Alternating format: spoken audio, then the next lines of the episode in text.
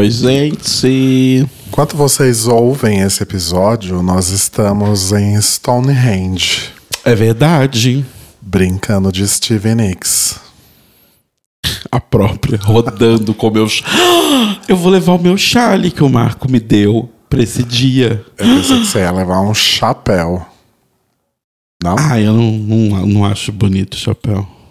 Deixa eu conferir. É, o episódio vai ao ar na quinta. Quinta é o dia que estaremos, pelo, até pelo horário aqui, pensando no horário que eu vou programar para publicar.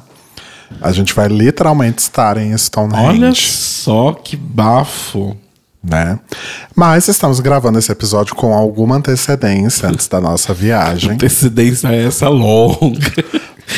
Então espere um episódio completamente fora do tempo e espaço.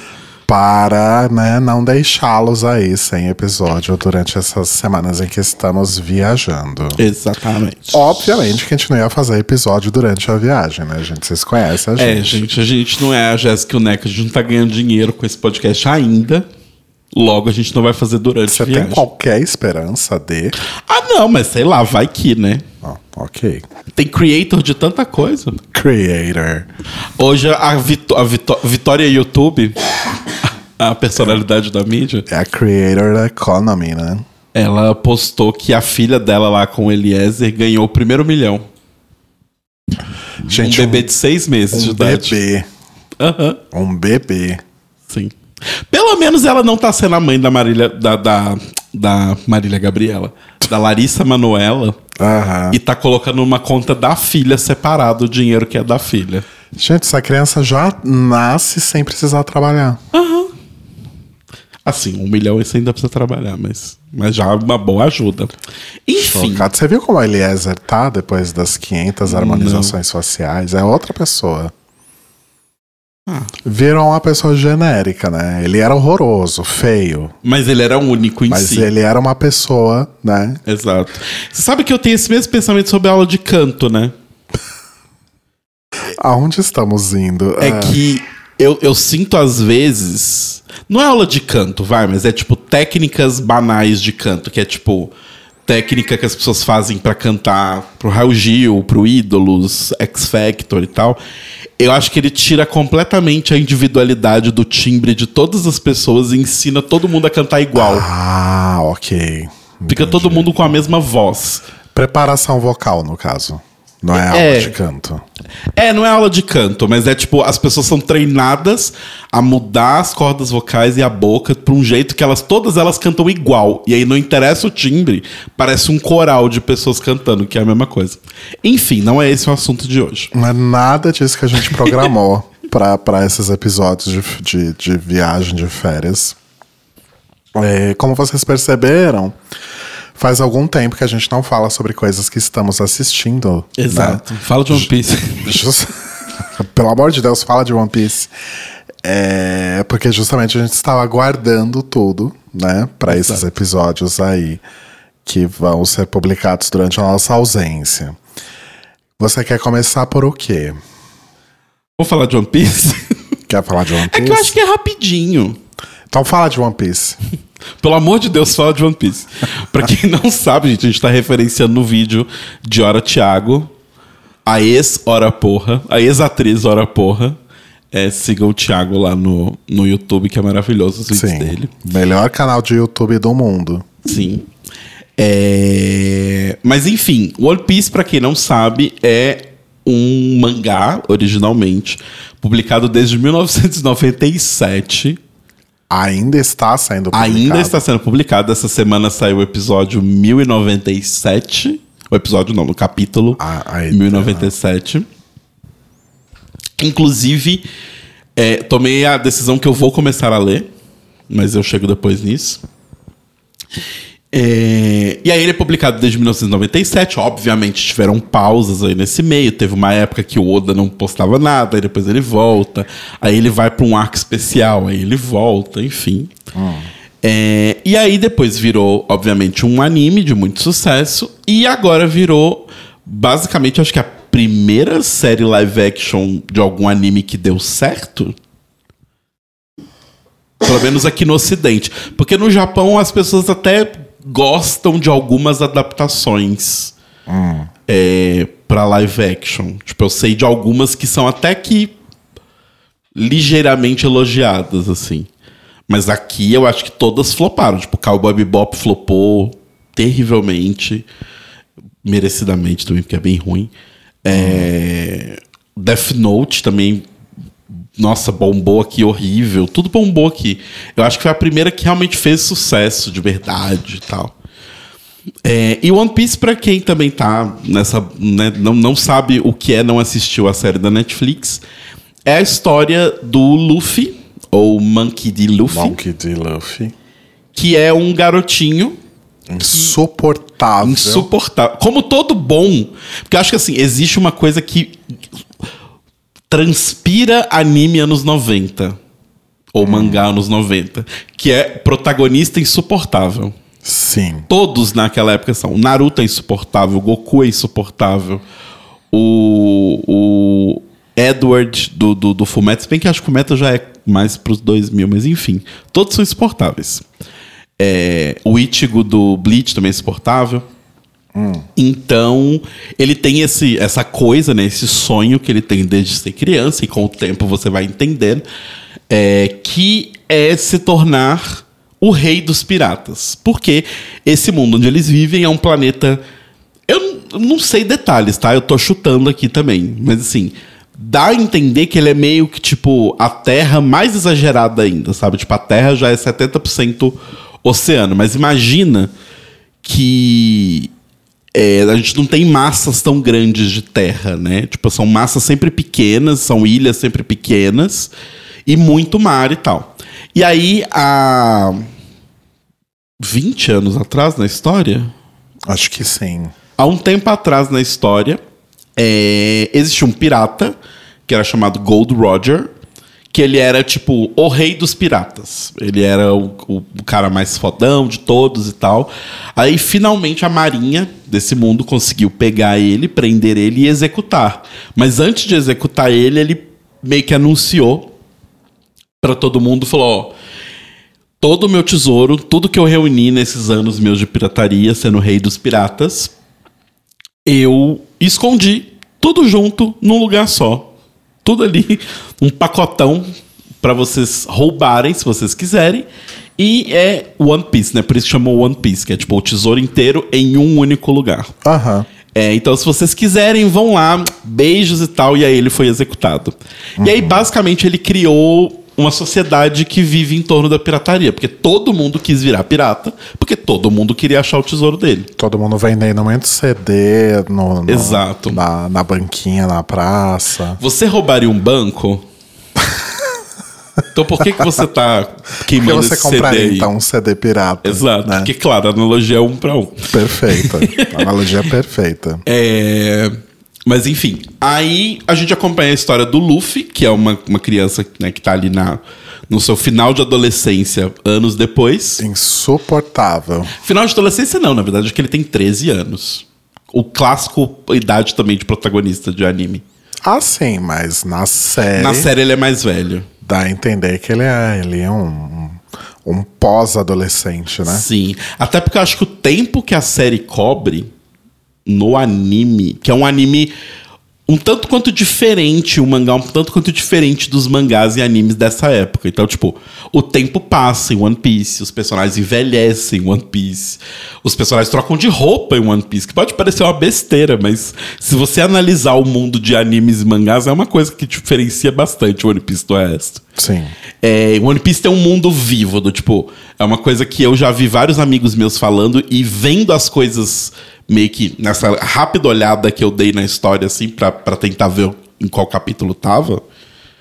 É, eu vi que, tipo, não tem muito essa coisa do tipo, ah, tem esse vilão. Ele é o vilão desse arco, a gente vence ele e vai e segue em frente. Tipo Dragon Ball Z, sabe? Do tipo, o Freeza é o maior perigo que existe. A gente matou o Freeza. Agora o céu é o maior perigo que existe e a gente nem lembra do Freeza. O Freeza nem é citado, basicamente.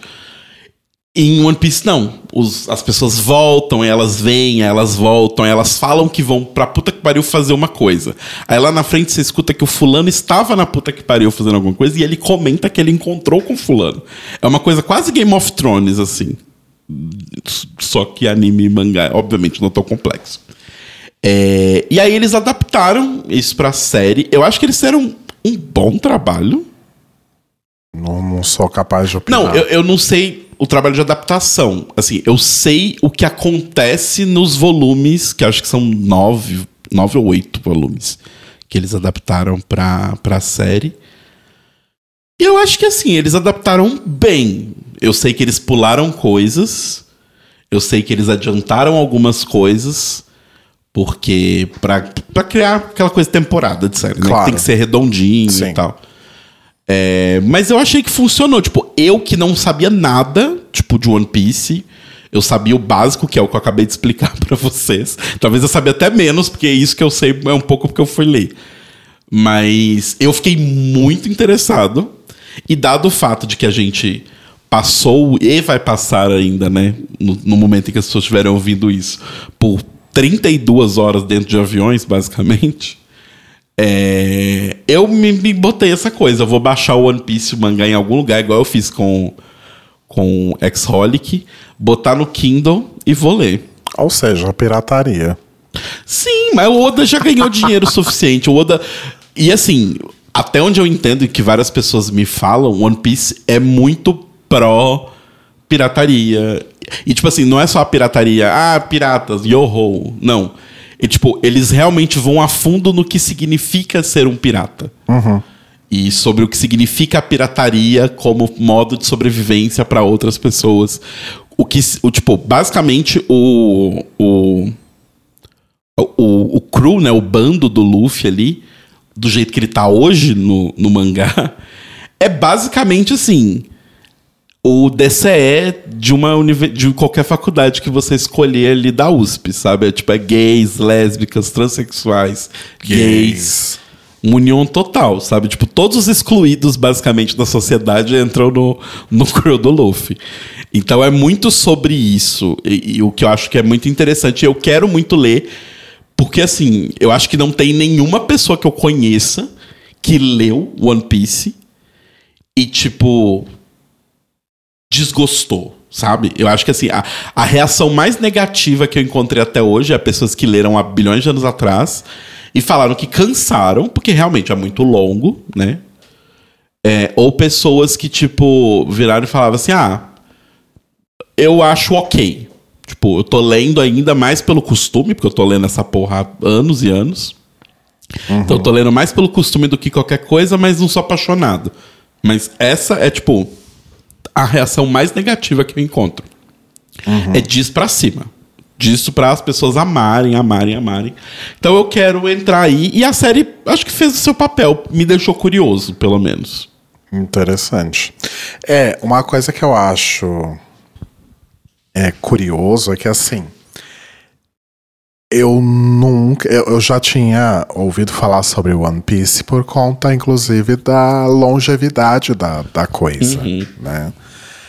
É, eu lembro que acho que a única pessoa que eu conheço que de fato consumia assim vorazmente é o Lucas Valadares Lucas Valadares. né? E eu nunca imaginei que era algo relacionado à história de Pirata. piratas. Nunca. Principalmente por ser uma coisa, né, do Japão. E não que não existam piratas japoneses, né, mas acho que não é o conceito que eu esperaria sali- saindo dali, Uhum. sabe? Você imaginava uma coisa talvez mais heróica, tipo Naruto, É, uma coisa mais Cavaleiros do Zodíaco. Eu achei que era um Naruto da vida. Nunca ia imaginar. Fiquei muito surpreso. Gostei muito. Eu acho que a, a tradução da linguagem ficou interessante, principalmente no ponto que ela preserva muitos elementos que são típicos de, de anime, acho que em particular, né? não necessariamente de mangá. Até pra, por estar no audiovisual também Sim. né? Ah, então, eu, eu fiquei bastante surpreso. Achei os personagens muito interessantes. Acho que o Zoro é o, o meu preferido. O O. Zoro é o mais legal. né? o, o espadachim. O, o backstory dele acho que é o mais interessante de todos também. Mas Principalmente por conta dos episódios finais da temporada, eu come- comecei a gostar muito da. Como é que é o nome da garota? Nami. Nami. Eu ia falar Mara, não sei porquê. E Nami significa onda em japonês. Olha só. Ela tem uma história muito legal também. Sim. É, o- E, e- e é isso que eu acho legal também, da gente poder ir conhecendo mais do backstory de cada um desses personagens, porque eles são todos muito interessantes, né? Sim, sim. E até onde eu vi é, tipo, isso é realmente só o começo, assim, sabe? Do tipo. É. É, eu imagino que o. A. A. Como é que fala, meu Deus? O crew. A tripulação. Tripulação. A tripulação provavelmente deve crescer muito. Cresce bastante, cresce bastante. Esses cinco são realmente os primeiros. É, tipo, em questão de ordem cronológica, eu acho que eles fizeram, eles seguiram exatamente a ordem. O que eu acho que eles adiantaram é que, assim, é muito diferente o ritmo quando você tá contando em mangá, anime e tudo mais. Primeiro que são, assim, 22 páginas desenhadas estáticas. É muito pouco pra você contar uma história. Por isso que histórias de quadrinhos e, e mangás avançam tão devagar, né? Porque é muito pouca página. Então... Coisas, eu, eu acho que eles adiantaram muitas coisas. Do tipo, por exemplo... Todo o confronto né, final da temporada eu acho que ele não acontece tão rápido, tão, tão, tão velozmente como acontece ali, sabe? E toda a explicação da história da Nami e tudo mais, eu acho que ainda demora bastante na, no o negócio. Eles meio que deram uma super reduzida, assim. Mas eu acho que ficou super legal. E principalmente porque, assim, uma coisa que eu acho que é. Eu tava com muito medo. E quando eu comecei a assistir, eu senti que tem um pouquinho esse problema, que é.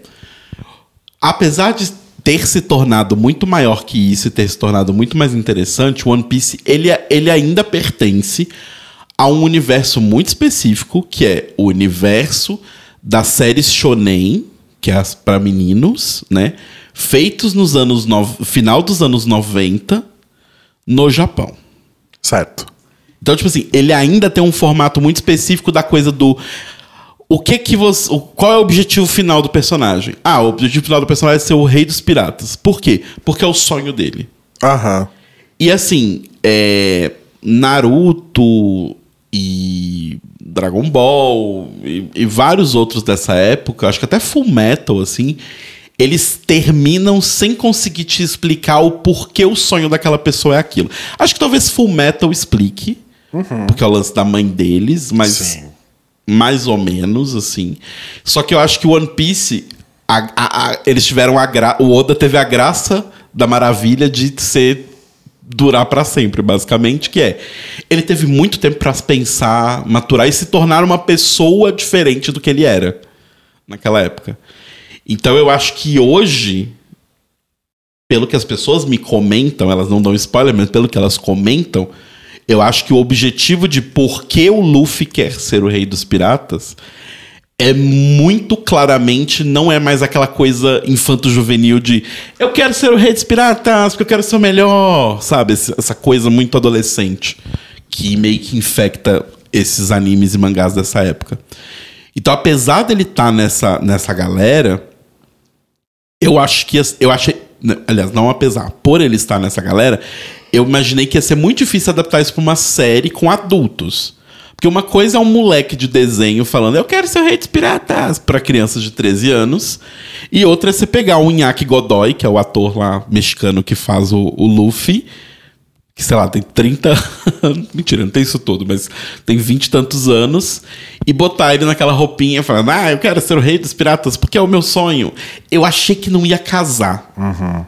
Mas eu achei que até eles fizeram bem. Eu, eu senti, posso ser o maluco, mas que a direção trouxe pros atores coisas que acontecem lá na frente dos personagens Pra meio que já preparar eles, ó. Você já tem que ir meio que atuando, porque os, o público não sabe, mas o seu personagem sabe tal, tal, tal, tal, tal coisa. E só a gente só vai revelar lá na frente. Então eu senti que é um pouco menos. E eles fizeram também de um jeito legal que eles deram corpo e propósito pros sonhos dos personagens. Tipo, o sonho do Zoro. É um sonho X também, que ele tira do cu dele. Pelo menos até, até onde a gente sabe. É, mais ou menos, né? Ele quer ser o maior espadachim do mundo porque ele prometeu isso pra, Uhum. pra, pra amiga dele Aham. lá, enfim. Não, sim, mas assim, do tipo, eles se prometeram isso, mas por que ambos queriam isso, entendeu? Do tipo, não, não estipula além disso. Entendi. E aí eu acho que quando rola o lance que rola com o Zoro mais pra frente na série, aí eu acho que entra um pouco mais de profundidade do o que é, o porquê ele quer isso. O porquê o contrário. Porque aí vira uma coisa, tipo, em vez de, tipo, ele quer isso, é porque que ele não quer o oposto disso. E aí eu acho que o personagem começa a ficar mais complexo. Então eu acho que eles conseguiram ir preparando bem o caminho pra essas coisas, assim. E eu quero muito que tenha uma segunda temporada logo. Mas já tá confirmado, né? Sim. É que eu não sei, por causa da greve, né? Eu não sei se eles já estavam filmando. Porque assim, eles já colocaram como muito em breve tem temporada nova. Então eu acho que talvez já esteja gravada. Porque eles não iam colocar isso com a greve rolando no final da série, muito em breve. Porque tem muito efeito especial na série. Sim. Tem muito efeito prático, mas tem muito efeito especial. Então demora pra editar e tudo mais. Sim. Muito chroma key. chroma. É, mas vamos pro segundo tópico, então. Que foi a sua grande obsessão das últimas semanas. Obsessão mundial. Obsessão mundial, obsessão sul-coreana. Né? que é o jogo do diabo. Você não tá falando muito pouco. Fala também do jogo do Eu diabo. não tenho muito que contribuir. Quando eu tenho, eu falo. Ah, tá. Ok. É... Bem, enfim, o jogo do diabo é. Se lembram do, do reality show que a gente comentou aqui no programa, que é o Sabotador, o The Mole? Sim. Imagina se o sabotador não tivesse um sabotador. Ponto importante. e fosse só provas mentais, não tivesse nenhuma das provas físicas que tiveram no programa. É basicamente isso que é o Devil's Plan. Então é tipo, é um grupo de pessoas, meio que personalidades da mídia. Basicamente, se fosse no Brasil, seria o elenco da Fazenda.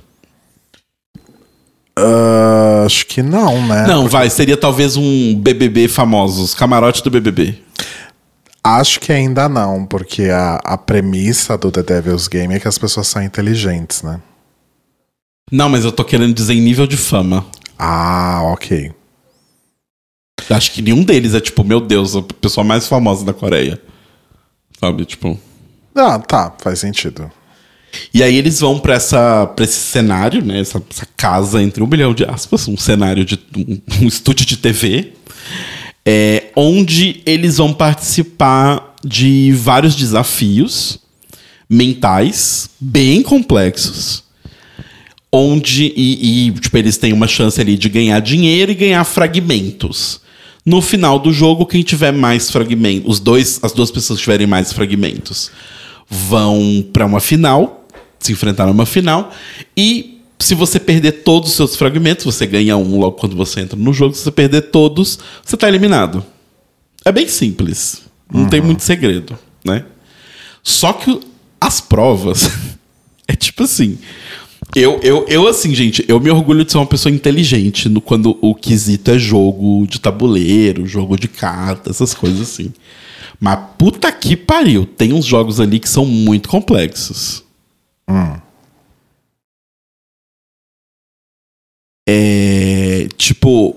Por que, que você fez essa pausa? É que eu achei que você ia querer complementar alguma coisa sobre os jogos complexos. Não, os jogos são complexos a ponto de que eu não entendi o que estava acontecendo, muitas vezes. Era muita regra, era muita etapa, era muita coisa. Então É. tinha umas coisas ali que.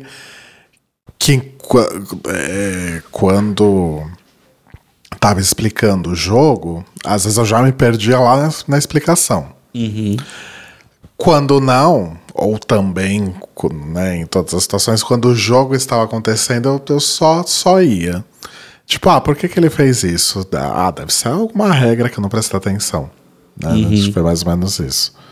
É, então, e aí entra um ponto meu, Ou assim. seja, eu não poderia estar lá. Eu seria uma das pessoas da Fazenda ou do BBB que não é inteligente o suficiente para estar lá.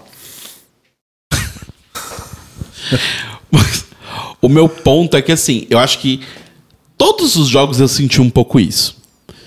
eu acho que eles são muito interessantes pela complexidade. E eu acho legal que, assim, eles não só testam a sua inteligência, e eles não só testam a sua capacidade de formar um time bom. Eles meio que desafiam você nesse ponto. Então, tipo assim, é um jogo que, tipo assim, ah, mas se eu for super inteligente, eu consigo resolver ele muito rápido? Não. Porque tem uma coisa que vai te parar. Então, sei lá, por mais que você seja ultra mega inteligente, vai ter uma coisa lá no final da, da cadeia, ou até no começo, que tem um fator social. Isso. Que vai impedir que, mesmo que você seja um gênio, você não vai fazer sozinho. E esse fator social vai te segurar. E aí, se for um jogo social, ele vai ter toda a questão social, mas ele também vai ter um elemento de inteligência. Então, eles misturam as coisas de um jeito para que, tipo, você fazer sozinho é muito impossível, você fazer em grupo é impossível. Tipo, todo mundo fazer o desafio não dá. Ninguém fazer o desafio também não dá. E eu gosto muito de jogos assim. Tipo, eu. Só que eu acho que eles exageram um pouquinho nas regras. Eu acho Sim. que tem, às vezes, uma beleza em regras um pouquinho mais simples. Sabe? Eu acho que não precisa. Tipo assim, por exemplo, a, a primeira prova, que acho que. A gente pode dar até o. Ah, a o- primeira prova é muito legal. porque a primeira prova é muito legal, que é basicamente é tipo detetive, só que turbinado, né? Então a ideia é, existem, eles são 12, né, jogadores. Então tem dois terroristas, do- é, um policial, um maníaco, dois pesquisadores, um jornalista e quatro cidadãos, cidadãos comuns. E aí, tipo, o terrorista tem seus poderes, o policial tem seus poderes, várias pessoas têm seus poderes. É, que eles, eles podem fazer coisas. Lá, Os terroristas, eles podem infectar uma pessoa a cada rodada. É, e eles podem. Eles têm uma bala cada um pra atirar em uma pessoa e matar essa pessoa. Quem eles quiserem. Só que aí o legal é. Em, quando a gente vai jogar. Quando a gente vai jogar detetive e tal, é sei tá todo mundo sentado numa mesa e você tem que piscar pra pessoa que você quer matar, sei lá, uma coisa assim, né? O que eu acho legal deles é que a única pessoa que sabe qual é a regra de como um. é, como um, Um terrorista. um terrorista infecta alguém ou como ele atira e mata em alguém é só o terrorista. Exato. E é legal que nem a gente sabe. A gente. Tipo, normalmente o jogo revela uma regra pra gente específica. Ou uma condição, sei lá, se os jogadores todos têm um número secreto. Ele vai revelar o número de uma pessoa pra gente também jogar com o jogo. Isso que eu acho que é mais legal. Que a gente também vai jogando com o que as pessoas estão fazendo e falando: Ah, fulano fez aquilo, então deve ser isso. Fulana fez aquilo, então. de- Fulano fez um símbolo com a mão, então deve ser aquilo. Isso é muito legal. Só que é sempre muita regra. E aí chega um ponto que é tipo assim: ah, não, as pessoas se infectam pelo número que elas são. Então, tipo, se a pessoa 5 foi infectada, na rodada seguinte a 6 e a 4 vão estar infectadas. E aí depois a só começa a virar um, um- um dominó de complicação. assim. Sim. É tipo, gente, chega. Tanto E que. isso que essa é uma das provas mais simples, hein? Exato. Que eu tava vendo um vídeo do Fefo, que é um youtuber que eu sigo de coisa de K-pop, e ele fez desse, dessa série. Apesar de eu não ser de K-pop. É, e ele tava falando que ele tava assistindo entrevistas do elenco e tal. E aí a, a Lee Won, rainha maravilhosa, dona de tudo, ela falou que essa prova do detetive, acho que é porque foi o primeiro dia, foi meio tipo, uou, ninguém entendeu nada. E eles jogaram uma rodada teste. É, e aí, depois que eles jogaram a rodada teste, aí tiraram dúvidas de novo, eles falaram: ah, não, tá, beleza, a gente entendeu agora. E aí eles jogaram jo- a rodada de verdade. Só que eu acho que por ser o primeiro episódio da série ia quebrar muito o ritmo, na edição não entrou eles jogando essa rodada teste. Então parece que todo mundo é um gênio, tipo, Einstein, que todo mundo entendeu de primeira as regras e falou: vamos, bora, show. Mas ela falou que não, eles tiveram muita dificuldade de entender, porque eram muitas regras. Nossa. E tinha muitas variáveis, porque, tipo assim, Enquanto os outros é, sei lá, cada pessoa tem uma variável, agora cada pessoa tinha, tipo, três variáveis, que a pessoa podia estar fazendo três coisas. Porque as únicas pessoas que não tinham muitas ações eram os cidadãos comuns. Uhum. E mesmo assim, eles ainda tinham o lance deles terem a- o antibiótico, a, a Ah, o cura. anticorpo. É, um anticorpo dentro deles. Então, tipo assim, tudo tinha muita regra. Então você tinha que decorar as suas, as de todo mundo, e aí você tentar adivinhar quem era. Era muito complexo. É, falaram que nas provas seguintes, acho que principalmente por conta disso, eles sempre faziam rodadas teste, quando fazia sentido. E eles sempre ganharam mais tempo para anotar as regras. Ah. No começo era menos tempo que eles tinham, aquela explicação toda e tal, e tirar dúvidas. É, mas aí eles fizeram desse jeito. Então foi. É, porque na edição realmente você tem a sensação de que eles estão assimilando ali as regras muito facilmente, muito rapidamente, né? É. Eu acho que assim, eles fazem um bom trabalho de design gráfico, de explicar pra gente as regras. Obviamente tem um nível de dificuldade, porque tem um narrador explicando, tem texto escrito na tela em Hangul, a gente não lê Hangul. E ainda que tivesse escrito em, em Romanji, né? Tivesse escrito no nosso. A gente não sabe falar coreano, então não adiantaria nada. Mas assim, tem um texto que a gente não entende, num, num silabário que a gente não entende, uma pessoa falando em cima e a legenda tem um limite de até onde vai, né? Então é meio complicado às vezes de entender Sim. as regras também, acho que um pouco por isso. Mas eles até que tem umas explicaçõezinhas legais, assim, e tal. Eu acho que tem todo aquele drama da TV coreana, né? Do tipo, tudo é muito É, tem exagerado. aqueles cortes do tipo, sempre que vai acabar um, um episódio, então não necessariamente cada episódio mostra um jogo completo. Um dia É. do começo ao fim. Às vezes ele vai concluir no episódio seguinte. Uhum. Aí no final desse episódio tem um corte assim, tipo, uma hora depois. Aí mostra alguém chorando, mostra alguém tendo um chilique. Alguém apontando o Ai, dedo na você, cara do você me outro. traiu. Aí eu falo, opa, agora vai virar o tipo de programa que eu gosto, né? E aí no dia seguinte, no episódio seguinte, quando você vê, não é nada disso. É uma coisa muito mais light do que parecia ser. Chama marketing. Mas eles falaram que a edição, eu acho que talvez para deixar mais palatável globalmente, porque eles já fizeram a série para vender global, né, pela Netflix, é, eles tonaram para baixo as brigas. Aparentemente teve briga que foi muito mais feia do que foi mostrado. Eita. Do tipo. A, a, dos a dinâmica, do, o, o jogo dos números, que eles tinham que descobrir o número um do outro. Nossa, isso é dificílimo. Esse é dificílimo. E ele era muito importante que ninguém soubesse o seu próprio número. Né? E aí o, o Don Ra, ele meio que puxa os- o Sukudin pra um canto uma hora e fala um negócio com ele.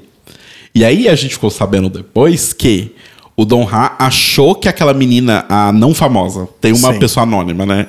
Que é a médica lá, a ortopedista. Ele achou que ela tinha contado Aham. sobre o número do Sukjin. Falou que o Sukjin ficou num ponto de que ele queria pular em cima daquela garota e enforcar ela. Mentira. Ele ficou muito puto.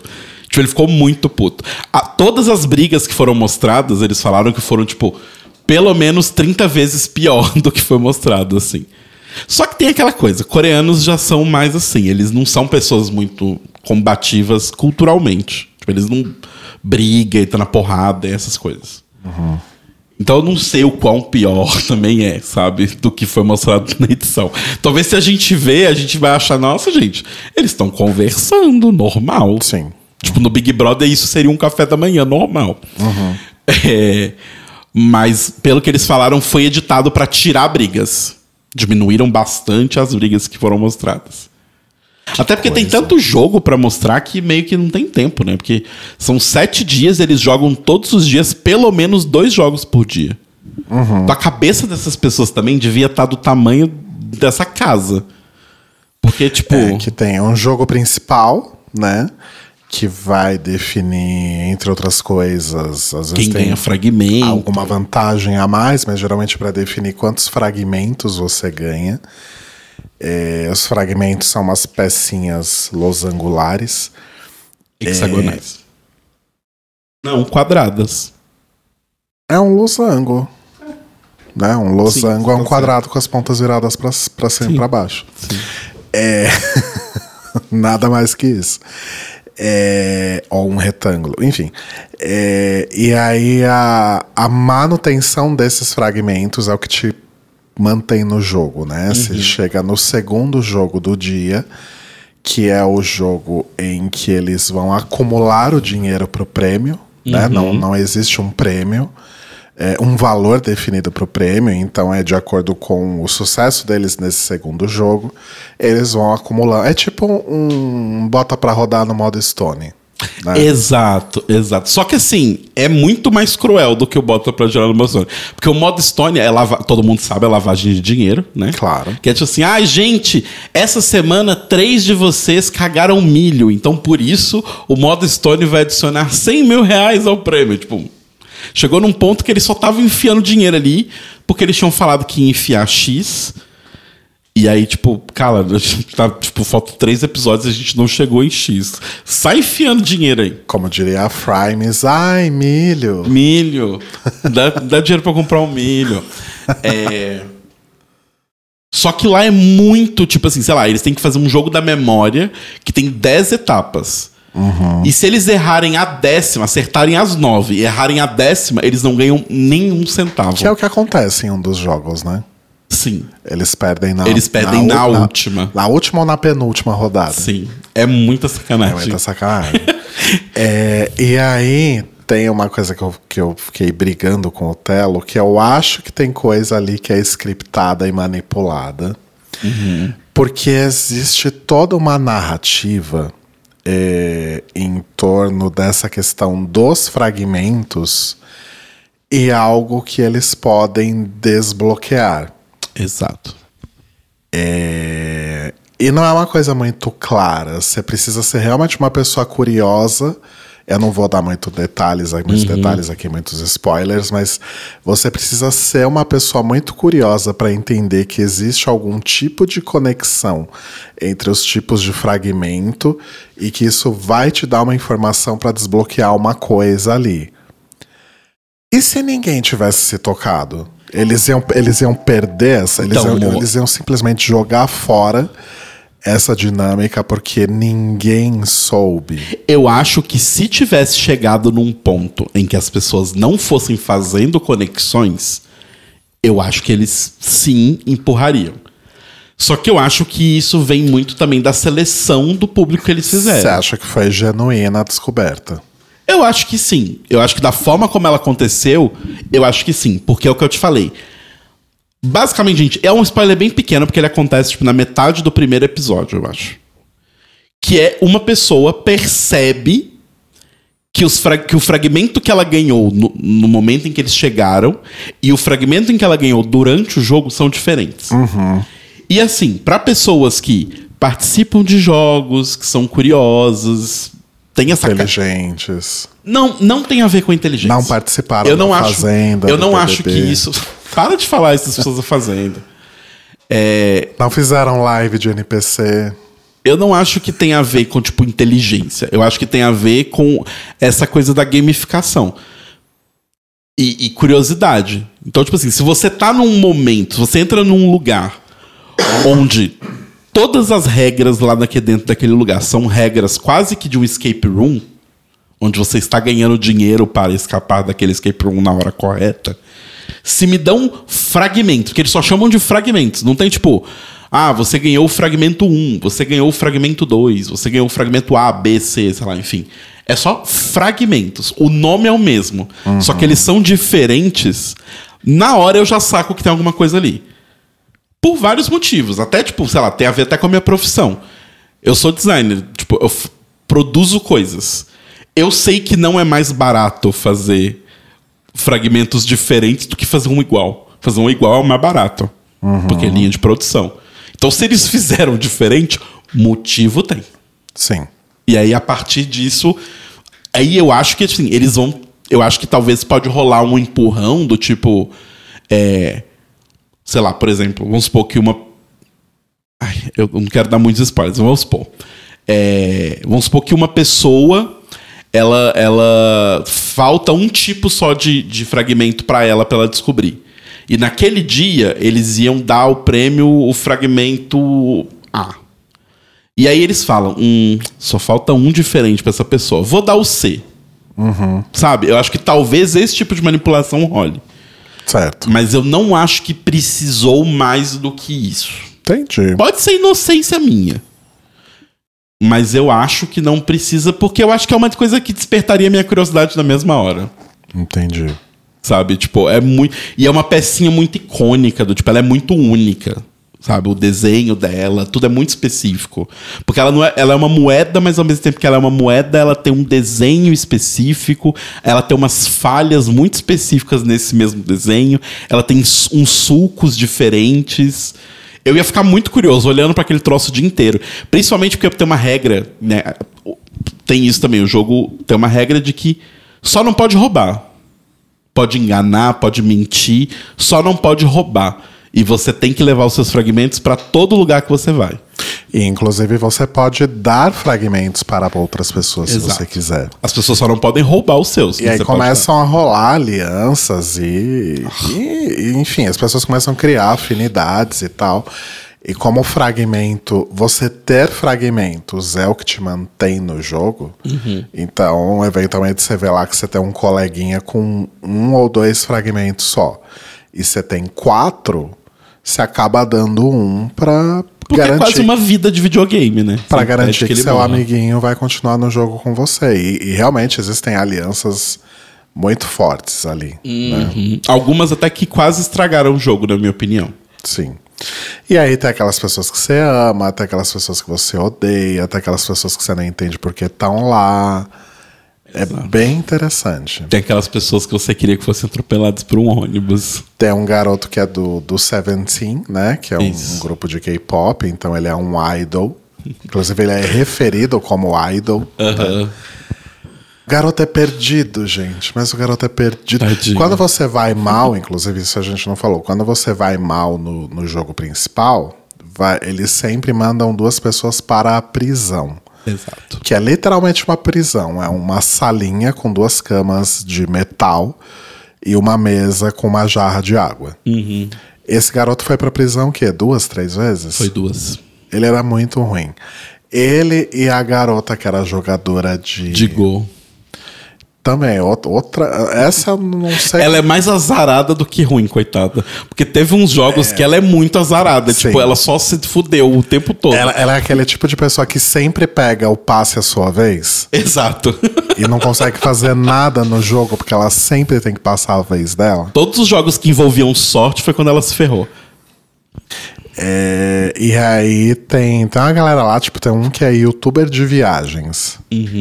Ele tava interessado em jogar, ele vai longe, inclusive. Mas tava na cara que ele tava lá mais pra aparecer do que qualquer outra Ah, sim. coisa. Sim. né? Mas eu acho que todos eu acho que estavam ali pra aparecer, sabe? Tipo. Obviamente é um dinheiro grande até que eles ganham no final. Mas é meio que pra aparecer.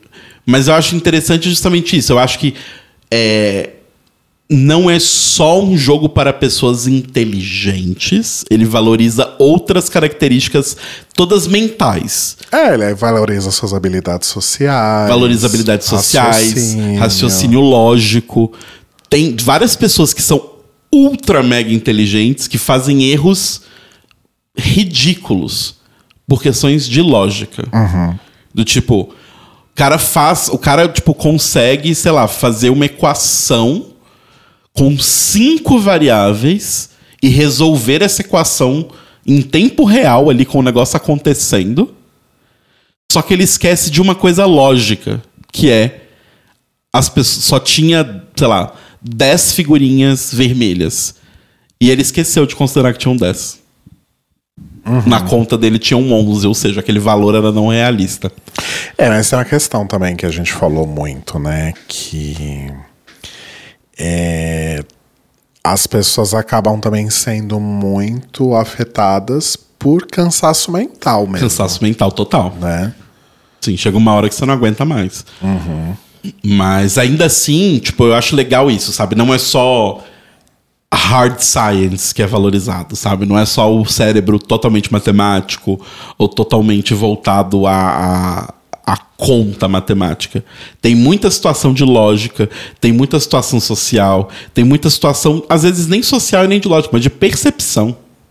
Tipo, a primeira prova, ela é basicamente, agora pensando em retrospecto, ela não é sobre descobrir quais são as profissões.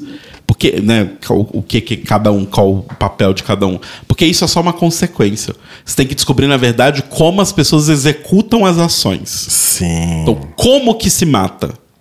Como que se infecta alguém? Como que se faz a pesquisa da cura?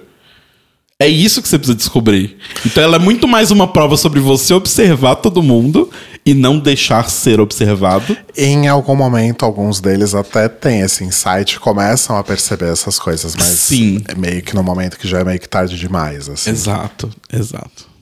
Mas é muito bom, gente. É bem é, instigante, né? E você naturalmente acaba se colocando no lugar deles e pensando, nossa, qual a escolha que eu tomaria, o que, que eu faria nesse momento do jogo se eu estivesse lá, né? Isso é muito legal. Sim. E as pessoas são. Então, tem uma lá que ela é. Ela aparenta ser talvez a mais velha deles ali. E ela é. Ela é. Ela é uma. Ela é tipo uma Fátima Bernardes, Sim, ela é uma personalidade da mídia. né? E apresentadora e tal. E ela é muito engraçada porque ela é muito fofoqueira. Tudo ela tá sempre fazendo fofoca. Ela é maravilhosa. Inclusive durante os jogos. Inclusive durante os jogos. Ela é muito legal. Muito Não, e ela é muito especializada nisso. Na- porque ela não só, tipo, gosta e tem apreço pela fofoca, como ela é, ela é profissional na arte da fofoca. Tipo, ne- nesse primeiro jogo das profissões, ela descobre a o- o- um, um, um papel específico de uma pessoa e ela consegue, em tipo. Sei lá, assim, obviamente é editado, né? Mas sei lá, na série, tipo, em dois minutos de tela, ela sai andando pelo cenário inteiro e de forma muito inteligente, sem a pessoa que ela está acusando ver, ela deixa todo mundo saber que fulana é, é o tal papel. Sim. Tipo, ela vai. Ou ela aponta atrás da pessoa, ou ela escreve em algum lugar, ou ela, tipo, ó. Faz mímica, mas ela é muito boa. Ela é muito Maravilhosa. E uma fofinha, uma pessoa fofa. Sim. É, mas ai, muito bom. Se tiver a versão Brasil, eu vou tentar me inscrever. Com certeza. Talvez eu não. Eu, eu saia no primeiro dia. Não, acho que você vai longe. Se você não tretar com ninguém, você vai longe. Ou seja. não, mas eu acho que meu problema vai ser as provas muito matemática, matemática pura. Sim. As de lógica eu vou bem. Agora, puf, só É, matemática. Tem muita prova de matemática. Mas é isso por hoje, gente. Exato. Voltamos então semana que vem com mais coisinhas que estamos vendo. E semana que vem estaremos em Berlim. Vai Linda sab- garota de Berlim. Vai Vamos sab- encontrar com ela. Vai saber em que estado estaremos, né? Na, na quinta-feira que vem, depois de três dias em Berlim. Isso. Espero não estar em bom estado. Sim. Mas é isso. É Como isso. diria Felipe Cato, né? Partiu Berlim, casa comigo. Não, não é, não é essa parte. Enfim, Enfim. até essa até tava ouvindo essa música hoje, menino. Olha só. Quem diria? Coincidência. Coincidências. Do disco Tomada, a fase lésbica de Felipe Cato. Amo. Então tá, gente. Beijo. Até, até, até, até. Cadê o meu mouse? Aqui.